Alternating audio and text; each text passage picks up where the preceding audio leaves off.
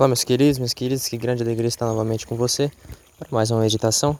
A meditação de hoje é do livro de Lucas, né? Evangelho de Lucas, capítulo 6, versículo 39, onde Jesus conta uma parábola aos discípulos e faz duas perguntas.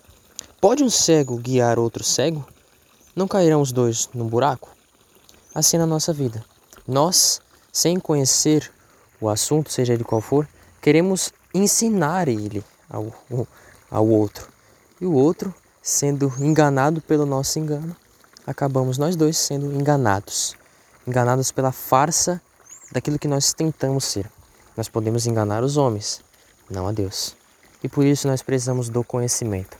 Sem o conhecimento, nós nos tornamos como cegos, principalmente na vida de Deus.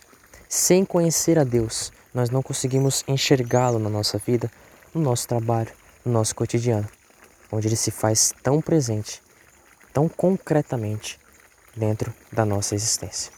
Para conhecê-lo, nós precisamos buscá-lo. Buscá-lo com um fundamento. Santo Agostinho nos diz que só se ama aquilo que se conhece. Então nós precisamos conhecê-lo. Nós precisamos ir de encontro a ele. Nós precisamos desbravar o nosso ser interior e encontrá-lo. É como essa pessoa que se sustenta no raso, no razoável. Na praia, ela diz: está bom aqui na lama da areia.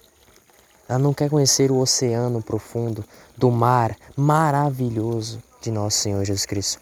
Santa Faustina nos diz que para conhecer a Deus nós precisamos mergulhar no oceano da sua infinita misericórdia encontrá-lo. Como já disse essa palavra, desbravá-lo, ou seja, desvendar este mistério que se faz tão presente, tão claramente na nossa vida, quando nós olhamos interiormente. E só assim poderemos guiar os outros. Só assim poderemos traçar, trilhar um itinerário até o céu. Pois nós não seremos cegos, mal instruídos, para instruir mal também, enganando os outros. Não. Nós procuramos, nós buscamos, nós estudamos, meditamos, consagramos o nosso estudo a Deus. Queremos conhecer a Deus através dos estudos, através de toda a nossa convivência. E assim, nossos olhos são abertos. A nossa vista é curada, como a cegueira de Saulo, que se transformou em Paulo, foi curada. Por um propósito, por um projeto, por um motivo, guiar os outros à salvação. Não guiar os outros à perdição. Não guiar, como diz Jesus, ao buraco da perdição, mas guiar os outros à escada da salvação, a escada que nos leva ao céu.